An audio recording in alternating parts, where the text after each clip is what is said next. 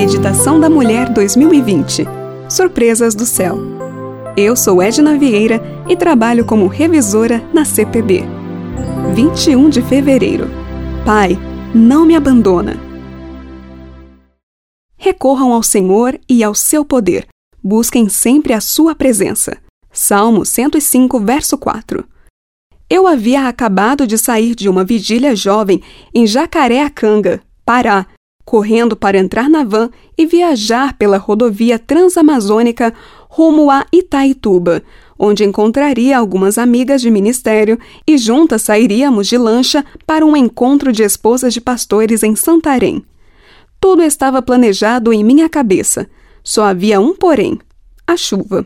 A rodovia não é totalmente asfaltada e, em período de chuva, torna-se difícil e perigoso viajar por ela.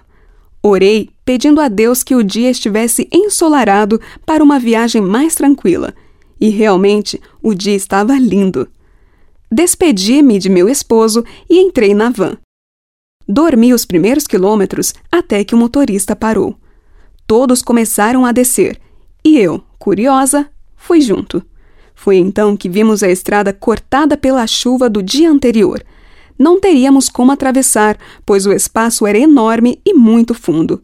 Discutimos com o motorista a possibilidade de voltar, mas ele estava irredutível. A saída era descermos pela mata e subirmos até o outro lado da estrada para esperarmos outra van. Assim fizemos.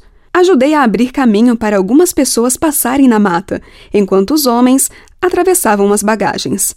Valeu a pena ser desbravadora. A van chegou sete horas depois. Parava de 30 em 30 minutos. A chuva caía, mas chegamos bem. Em meio a tudo isso, percebi que eu havia pedido algo para Deus pela primeira vez. Eu dizia várias vezes baixinho: Pai, não me abandona. Deus cuida de nós. Ele cuidou de mim naquele momento sufocante e em tantos outros.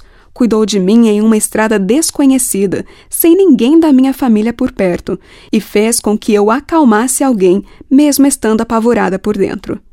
Quero que a resposta que Deus me deu naquele dia e que me fez sentir segura seja a resposta para você hoje.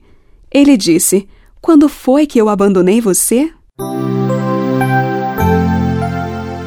Esse texto foi escrito por Isabela Lourenço.